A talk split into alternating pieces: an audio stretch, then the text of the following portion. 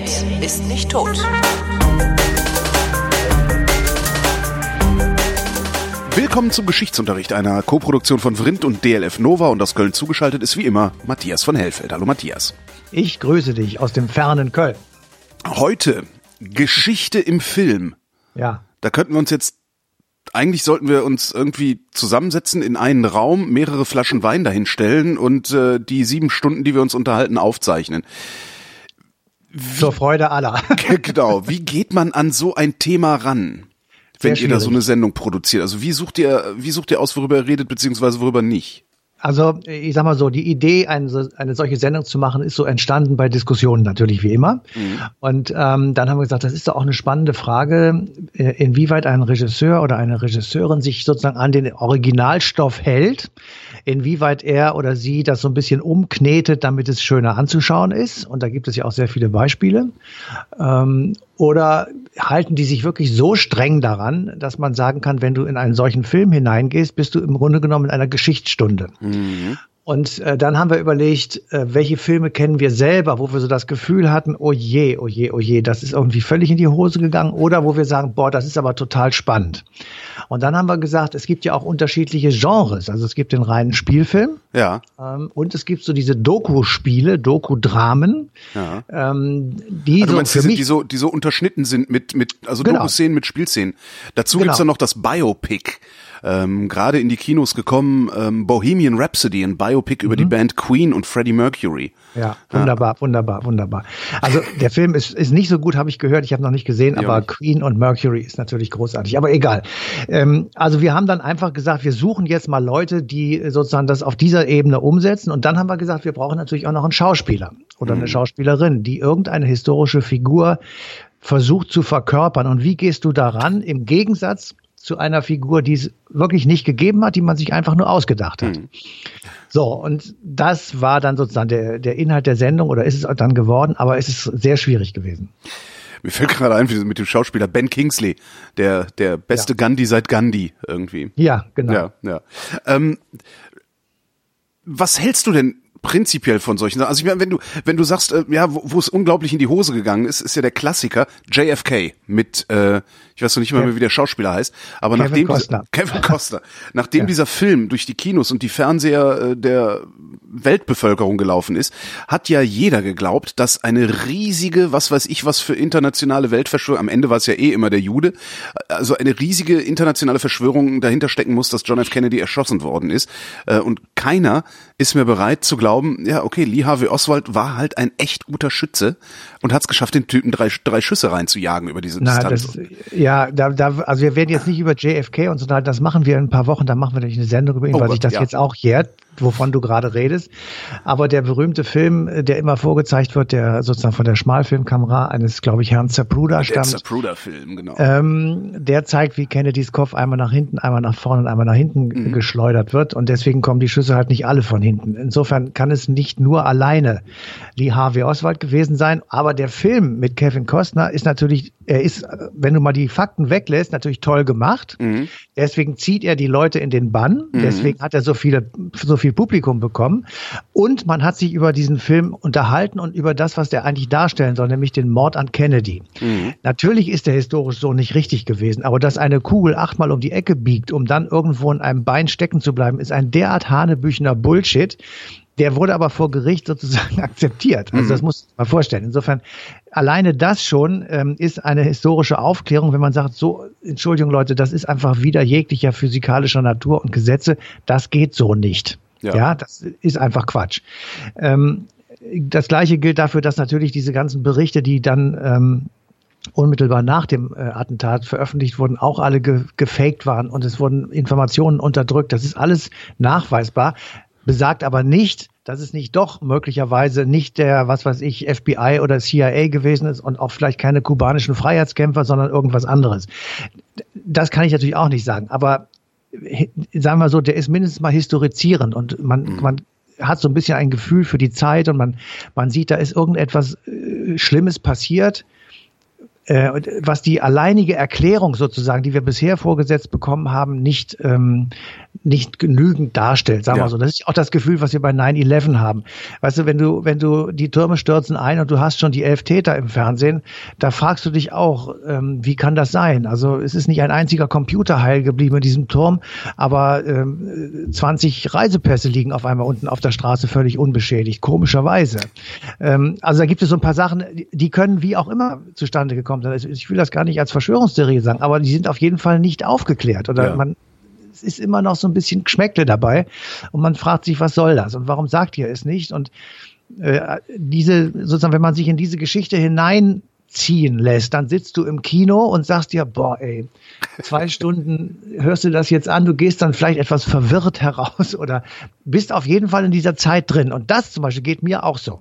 Ja, das ist auch die, der, der eigentliche Anspruch, mit dem ich ja. solche Filme gucke. Also es gibt, gibt ja. jetzt gerade oder gab gerade auf Netflix eine Serie, The, uh, The Crown hieß die, über mhm. äh, Queen Elizabeth.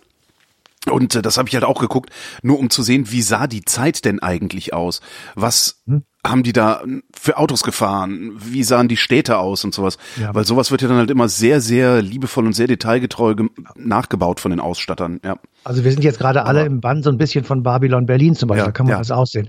Da ist sehr vieles richtig, aber natürlich auch manches falsch. Und natürlich äh, hat der, haben die Autoren und die Regisseure sich irgendwie, naja, so ein bisschen was zurechtgelegt, sage ich jetzt ja. einfach mal. Also damit es einfach besser zu gucken ist. Und so ist es natürlich bei den anderen Filmen auch. Ähm, aber ich sag mal so, wenn es eine gute Inszenierung ist, wenn es gute Schauspieler sind, wenn ein guter Regisseur dabei ist und einfach der Plot stimmt und die Geschichte so erzählt wird, dann finde ich, kann man es wirklich gut gucken und ähm, man kriegt so ein bisschen ein Gefühl dafür. Wir haben, oder viele von uns haben vielleicht Alexander gesehen mit Colin Farrell in der Hauptrolle.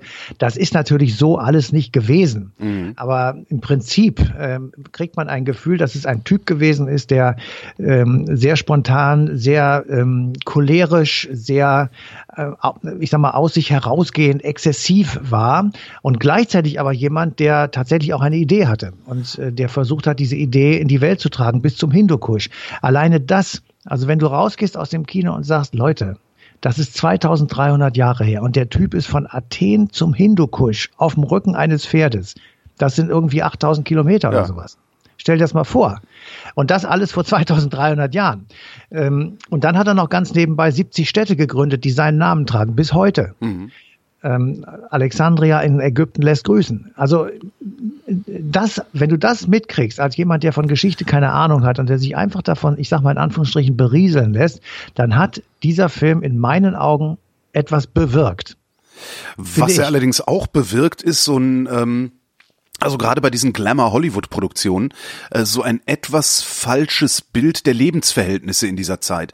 So das war halt nicht so dreckig und alles hat chrom und golden geglänzt. Und äh, das war halt dreckig und nichts hat geglänzt. Genau, so rum. Genau. Ähm, das finde ich immer ein bisschen schwierig. Und da, ja. wo du Babylon Berlin sagst, das finde ich da ganz gut. Also mir gefällt die, persönlich gefällt die Serie nicht so. Also ich hab so, ich brauche halt immer so Schauspieler, an denen ich mich an die ich mich anklammern kann und mit denen ich da durch kann und die packen mich irgendwie nicht. Aber was ich halt grandios finde, gerade bei Babylon Berlin, ist, dieses Leben im Hinterhof, also diese Zille-Welt, ja. die da ja. gezeigt wird und die dadurch ja. sehr, sehr plastisch wird. Also alleine deswegen genau. sollte man das schon gucken. Ja. Also wenn man es mit wachen Augen und mit einigermaßen ähm, Intelligenz guckt, dann wird man feststellen, dass diese Golden Twenties, die wir ja immer in unseren Schulbüchern erzählt bekommen haben, etwas für eine ganz, ganz kleine Minderheit war, jo. die tatsächlich ins Moka Efti gegangen ist oder in andere Clubs. Mhm und die haben auch gekokst und die haben, ähm, sind andauernd in den Puff gegangen und so weiter. Das ist alles richtig, aber eben nur eine kleine Gruppe. Und die Mehrheit die hat so gelebt, wie du gerade beschrieben hast. Acht Leute in zwei Zimmern, ja. wovon einer todkrank war, äh, drei waren ganz klein und zwei konnten arbeiten. Eine davon ist auf den Strich gegangen. So, das ist ja mhm. etwas vereinfacht, etwas zu sehr zugespitzt, aber das war jedenfalls nicht selten. Und insofern ist das ein gutes Beispiel. Genauso ein gutes Beispiel ist, und da kann ich auch wirklich nur jedem empfehlen, sich den Film anzuschauen, Churchill. Mhm. Äh, dort gibt Gary Oldman, wie ich finde, Oscar verdächtig ähm, seine Paraderolle nämlich den britischen Premierminister während des Zweiten Weltkriegs. Und von dem wissen wir wirklich alles. Also der hat äh, nicht nur selbst dicke Bücher geschrieben, sondern die Akten von ihm sind alle erhalten und man weiß genau, wann er was, wo, warum gemacht hat. Und du kannst wortwörtliche Reden von diesem Mann in dem Film hören. Du kannst, du, du erlebst diesen Charakter mit, der etwas schrullig, etwas bärbeißig, aber dann doch irgendwie immer dem Volke verbunden war. Und so war der auch tatsächlich. Also das ist jedenfalls das, was seine Biografen äh, schildern. Und insofern ist das sozusagen ein, ein wirklich extrem gelungenes Stück. Und wer da rausgeht, der versteht so ein bisschen bis zum heutigen Tage, warum die Briten halt etwas anders sind als die übrigen Europäer. Also diese mhm. Insellage zum Beispiel, dass man diese Insel bis zum letzten Blutstropfen verteidigt und auf gar keinen Fall jemanden äh, den Eintritt sozusagen gewährt. Ähm, und dass man alle Kräfte zusammenbündeln muss, um, ich sag mal, eine schwierige Lage zu überstehen, die eigentlich über viele Monate lang vollkommen aussichtslos war. Mhm. England hat allein auf weiter Flur versucht, gegen die Nazis anzukämpfen. Äh, die, die Sowjetunion, ja, die Sowjetunion war noch nicht so richtig ähm, so weit. Es hat ja auch ein bisschen gedauert, bis die in den Krieg eingetreten sind, nämlich erst mit dem Überfall und der Krieg hat ja eigentlich schon sehr viel früher begonnen.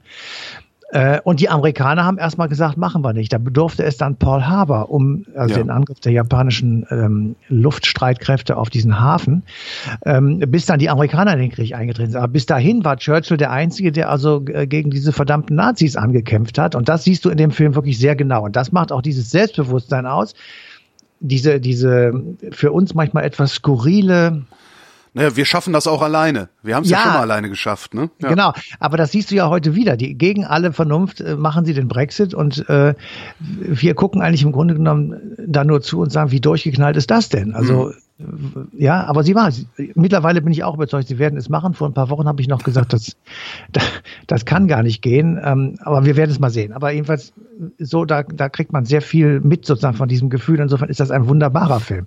The Darkest Und, Hour übrigens heißt der Film. The Darkest Hour, genau. Und ähm, ich weiß gar nicht, wie er auf Deutsch heißt. Die gesagt. dunkelste Stunde.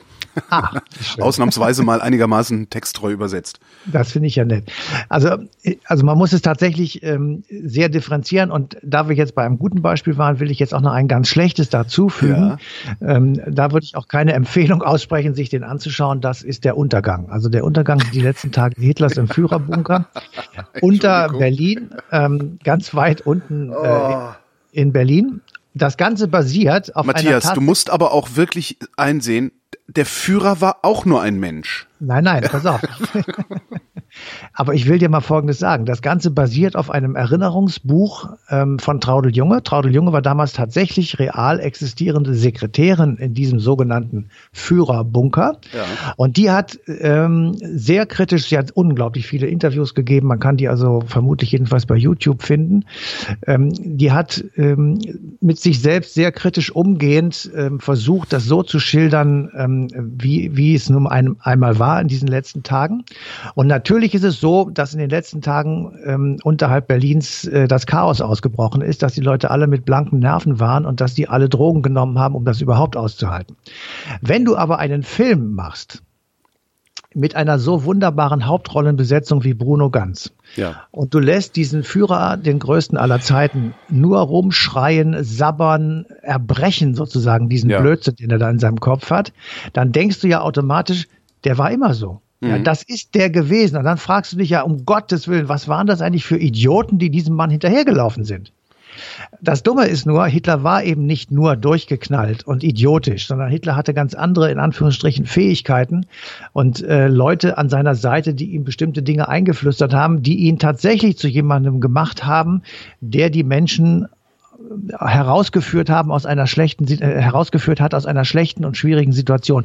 Die wollen wir jetzt nicht im Einzelnen definieren, aber man kann nicht einfach sagen, eine Figur, die derartiges angerichtet hat, ähm, ist einfach nur ein sabbernder Kotzbrocken. Das, ja. äh, das ist ja total Blödsinn. Ja. Und, Und ich, ich verstehe da auch, auch also ich verstehe Bruno ganz nicht, dass er das mitgemacht hat. Überhaupt nicht. Es ist Weil zumindest, zumindest in meiner Wahrnehmung ist immer, wenn jetzt irgendwas mit Bruno Ganz irgendwo passiert, denke ich, oh, Adolf Hitler spielt auch mit. Das ist doch irgendwie falsch. Das, also ja, ja da hat er sich, glaube ich, keinen Gefallen mitgetan.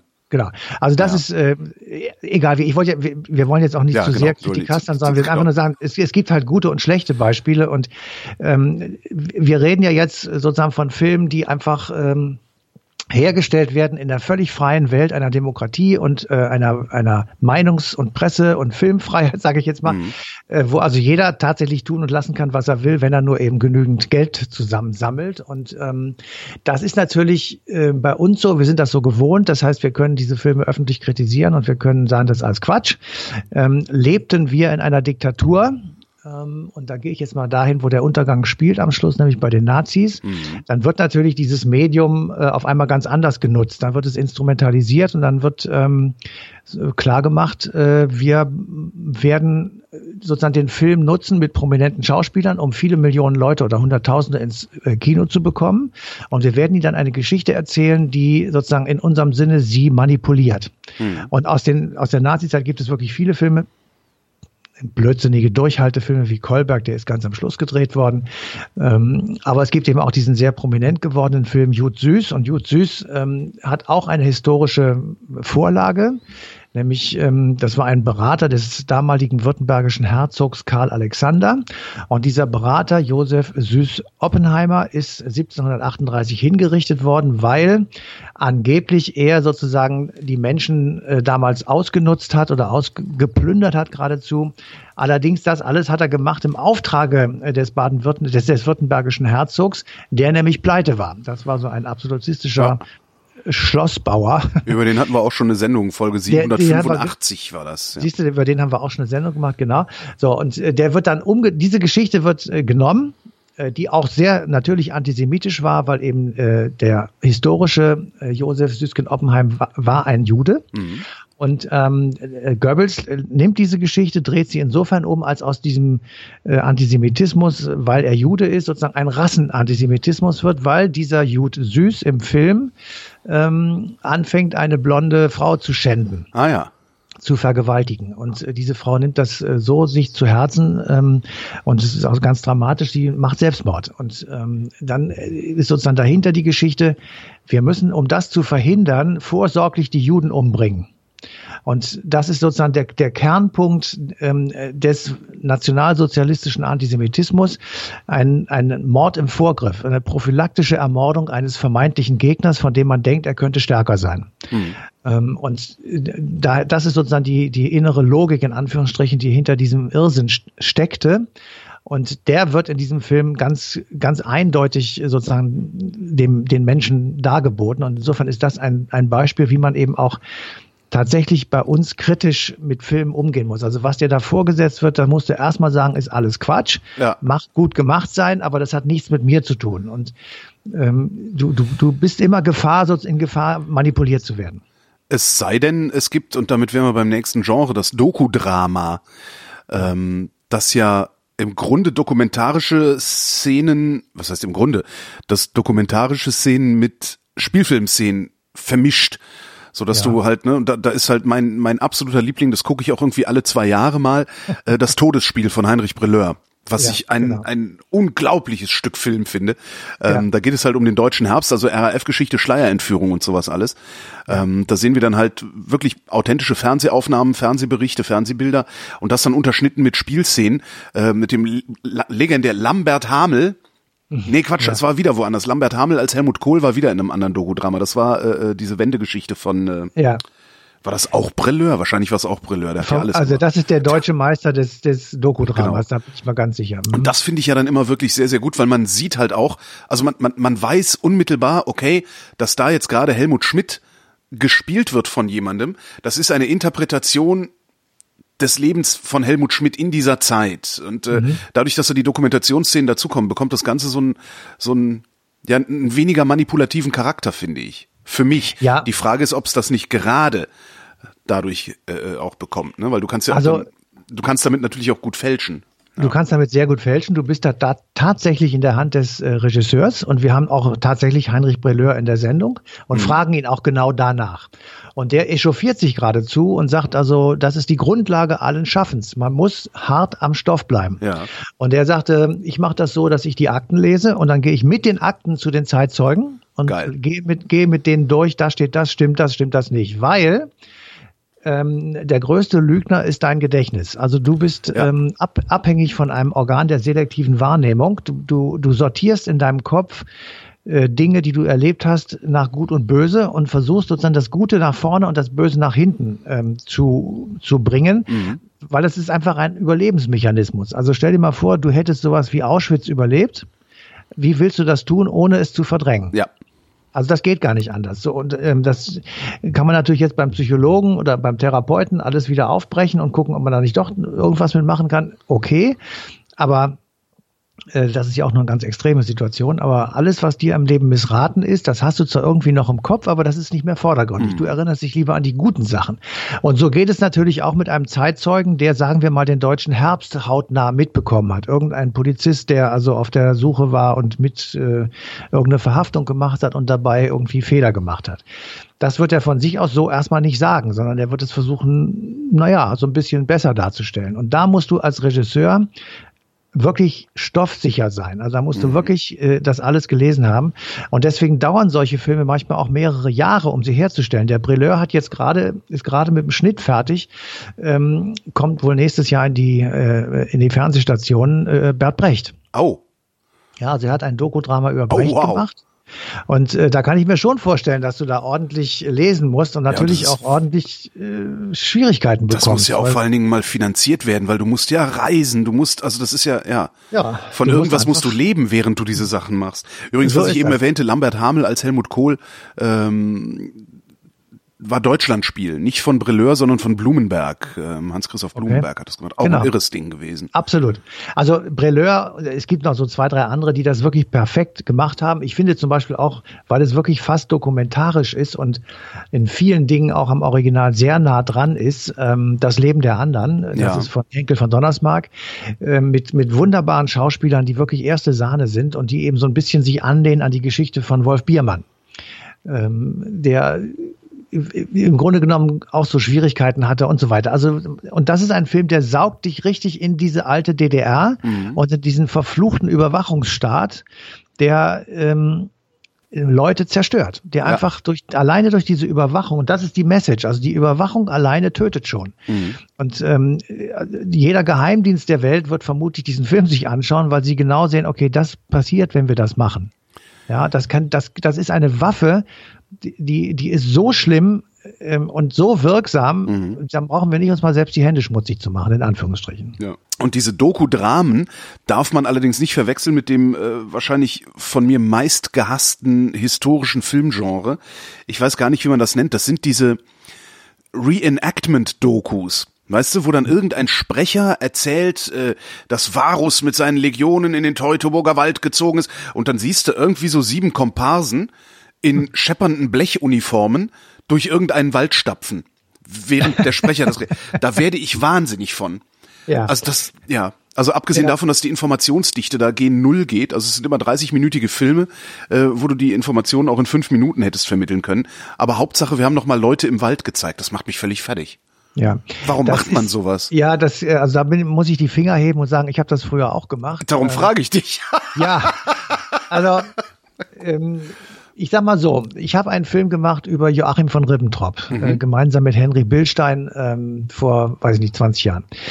Und wir hatten das Problem, es gibt natürlich jede Menge offizielles Propagandamaterial von diesem Typen ähm, und das reichte uns aber nicht, weil das ähm, damals in der Redaktion Guido Knopp ja. ähm, so eine Art Übereinkunft gab, die sagte, also wir müssen, wenn wir spielen, wirklich wissen, dass es so gewesen ist wir müssen irgendwo Dokumente haben, die meinetwegen den Wortlaut einer Unterhaltung darstellen oder äh, die genaue Beschreibung einer Situation. Und wenn man das hat, dann kann man sich hinsetzen und sagen, gut, äh, wir versuchen das zu spielen, damit es einfach etwas besser anschaubar ist als nur verwackelte Schwarz-Weiß-Dinger. Mhm. So. Und dann äh, hast du ein bestimmtes Budget das ist, wenn du 20.15 Uhr sendest, besser als wenn du 23.30 Uhr sendest. Also ist einfach eine Frage des Sendeplatzes und wie viel Wert der sozusagen im Sender hat. Aha. Und dann hast du eine bestimmte Menge Geld zur Verfügung und dann sagst du, okay, damit kann ich bestimmte Sachen machen, aber nicht in Deutschland, sondern damals war es nur in Ungarn, weil es da noch billiger war. Und schon geht's los. Du hast dann Komparsen, die kein Deutsch sprechen.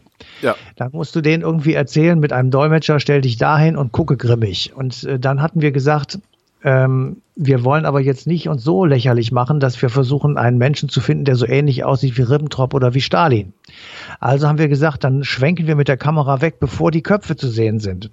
Und da, damit hast du dann Einschränkungen, weil ich hätte natürlich einen Stalin-Imitator kriegen können, ja, der mhm. kostet mich aber am Tag 2000 Mark oder Euro. Ja. Damals waren es noch D-Mark. Ähm, und so weiter. Das hatte ich nicht im Budget, also habe ich dann so gemacht. Das war auch in Einklang mit dem Sender. Und dann haben wir gesagt, es gibt diese berühmte Karte. Ähm, da unterzeichnen Stalin und Ribbentrop ähm, eine, eine große Karte des, ähm, ich sage mal, osteuropäischen Raumes, in dem die beiden Einflussgebiete dargestellt sind. Also oben Baltikum, das ist russisch oder mhm. sowjetisch und Polen, Teile von Polen und Bulgarien, Rumänien und sowas, das sollte eher deutsch sein. Und dann machen die da so einen Strich durch und unterzeichnen das beide. Und diese, diese Unterschrift, das also zwei Hände auf der, auf einer Karte eine Unterschrift machen, die haben wir nachgestellt und dann über das Original gelegt. Ja.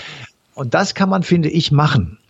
Aber tatsächlich, ähm, was wir dann auch gar nicht gesendet haben, ist, wir haben äh, mit dem Einmarsch nach Polen, das war ein zweiter Film, den ich gemacht habe, 1. September 1939, wollten wir darstellen zwei Dinge. Erstens, ähm, die ersten Flüge nach Polen, mhm. also die ersten Sturzkampfjäger und Bomber, da hatten die Piloten eine Karte von Warschau auf den Knien. Ja. Und sie, sie hatten in Warschau eingezeichnet die jüdischen Ghettos oder die jüdischen Viertel. Mhm. So, und dann war die, der Auftrag, den sie morgens bei der Besprechung, heute geht es los, äh, bekommen haben, zuerst diese jüdischen Viertel zu bombardieren. Und die waren mit Rot markiert in dem, in der Stadtkarte von Warschau. Da, wir hatten auch einen Piloten, der damals geflogen ist und der sagte, ja, wir mussten das, also zuerst sollten wir die und so weiter. Und dann hatten wir gesagt, okay, wir erzählen jetzt einfach, wie dieser Krieg von Anfang an darauf aus war, Juden zu vernichten, Kommunisten umzubringen, Gewerkschafter, Sozialdemokraten, irgendwas, das ganze linke Gesindel irgendwie aufzuspüren und mhm. sofort an die Wand zu stellen. Beziehungsweise durch Bomben zu töten. Und dann haben wir gesagt, dass, dann äh, spielen wir jetzt in Anführungsstrichen einen, eine Erschießungsszene. Die ist wirklich auch wunderbar gelungen, in Anführungsstrichen. Wir haben dann aber hinterher gesagt, okay, wir zeigen das doch nicht, weil man hat irgendwie ein fatales Gefühl dabei.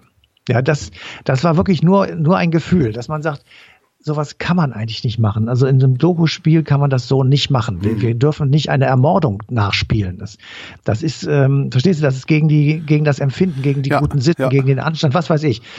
Also flog, das war sehr teuer, aber es flog alles in den Mülleimer und wir haben es halt nicht gemacht. Also ich verstehe dein Unbehagen. Mhm. Ich verstehe aber auch auf der anderen Seite, dass man auch ein bisschen versuchen muss, mit der Zeit zu gehen und einfach Film ästhetisch sich zu ändern und zu sagen, ähm, wir müssen auch den Leuten, die das alles ja gar nicht miterlebt haben, eine zeitgemäße Darstellungsform vorsetzen. Sonst gucken sie sich das nicht an. Und diese Knopfschinken, die da alle gedreht worden sind, mhm. die hatten einen unglaublichen Erfolg. Ja. Das, das, das war der, das ist der absolute Renner gewesen. Ja, ist es ja heute noch. Also ich freue mich. Also ich, ich arbeite ja immer Silvester, habe ich ja immer eine Radiosendung, also ich, ne, so die Null Uhr Sendung ja. sozusagen, mache ich immer. Und wenn ich dann nach Hause komme, läuft im Fernsehen normalerweise, ich glaube, 100 deutsche Jahre oder wie es heißt. Ist ja auch so eine Knopfproduktion, ne? Oder wie heißt die? 100, 100 Hat meine Firma gemacht. Das Ach, siehst du? Genau. da freue ich mich jedes Mal drauf. Also ich glaube, die läuft dann 100, irgendwie von hm? 100 Jahre, 100 Bilder. Die läuft immer bei Phoenix genau. Äh, oder bei Arte oder irgendwie sowas. Genau, da komme ich nach Hause und denke mir, so, setze ja. ich mich noch mit dem Bier ein bisschen hin und habe immer am Anfang der, im Vorspiel so da da da da da da da und dann Adenauers Stimme. Wir wählen die Freiheit. Ja, genau. Super. Da freue ich mich jedes Jahr. Klar sind die Dinger ja. erfolgreich, ja. Ja, ja. natürlich. Aber das, ähm, aber da ist genau so agiert worden, wie du es furchtbar findest. Ja, da, da das stimmt auch, ja. Hm. Da ist, ich habe selber gemacht. Also wir, wir gehen, wir, wir führen da jemand die Treppe zum, zum Galgen hoch und sowas alles mit den Füßen auf den knarrenden Stufen und so weiter und so fort. Also 100 ist, Jahre der Countdown, so hieß es genau. Ja, und das ist für jedes Jahr des letzten Jahrhunderts einmal ein Film, sechs, sieben genau. Minuten und zwei Highlights aus dem Jahr noch dazu und das Ganze rum, rum verpackt mit einer, mit einer sehr teuren Animation, einer mhm. Weltkugel, die dann immer da endet, wo gerade das geschehen ist und das geht einmal rund um die Welt und ähm, das ist tatsächlich eine tolle Idee gewesen und eine, eine außerordentlich spannende Produktion, die völlig unterfinanziert war und die uns dann auch alle in den Ruin getrieben hat. Aber jedenfalls äh, war Ja, aber du hast was für die Nachwelt geschaffen, das ist auch mal was. Ja, das ist wunderbar. Ja. Genau, was wir hier machen. Wir treiben uns in den Ruin und schaffen was für die Nachwelt des Internets. Genau. Haben wir alle Genres halbwegs durch? Wir haben alle Genres halbwegs durch, bis auf äh, Science Fiction, also Fantasy. Und da gibt es ja auch genügend Beispiele. Jawohl, da kann ich ja ähm, immer platzen. Ja, Also- äh, Game of Thrones und, Ja, und genau. äh, 300 und was alles da so rumläuft. äh, Vor allen Dingen so diese Rittergeschichten. Ja, wenn du dich mal Ja, mit, die- äh, wenn du dich mal mit Historikern unterhältst, die sich ex auch aus äh, explizit mit dieser Epoche unterhalten und, und oder diesen Epochen beschäftigt haben, die sagen halt, na ja, so ein Ritter mit seiner Rüstung und seinem Pferd oder seinen Pferden und seinem Knecht und und und und und. Im Grunde braucht es ein ganzes Dorf voller Bauern, um einen Ritter zu unterhalten. ja, Und seit ich das weiß, frage ich mich bei jedem dieser Filme, wo sind eigentlich die ganzen Leute, die diese ganzen Ritter unterhalten? Also wenn du hier, wenn du mal nach raus. Köln kommst, Ja. mhm, wenn du mal nach Köln kommst und ähm, da bist du ja öfters, wie ich weiß, dann äh, könntest du ja mal den Kölner Dom dir anschauen und dann Mhm. wirst du auch sagen, was für ein geiles Bauwerk. Aber niemand sagt ja, wie viele Leute umgekommen sind, Ja. während er gebaut wurde. Genau. So, das ist genau dasselbe. Du pickst dir immer, also Regisseure picken sich das raus, was sie brauchen für einen Fantasy-Film. Eben Vorlage ist da tatsächlich meistens das ähm, Mittelalter. Mhm.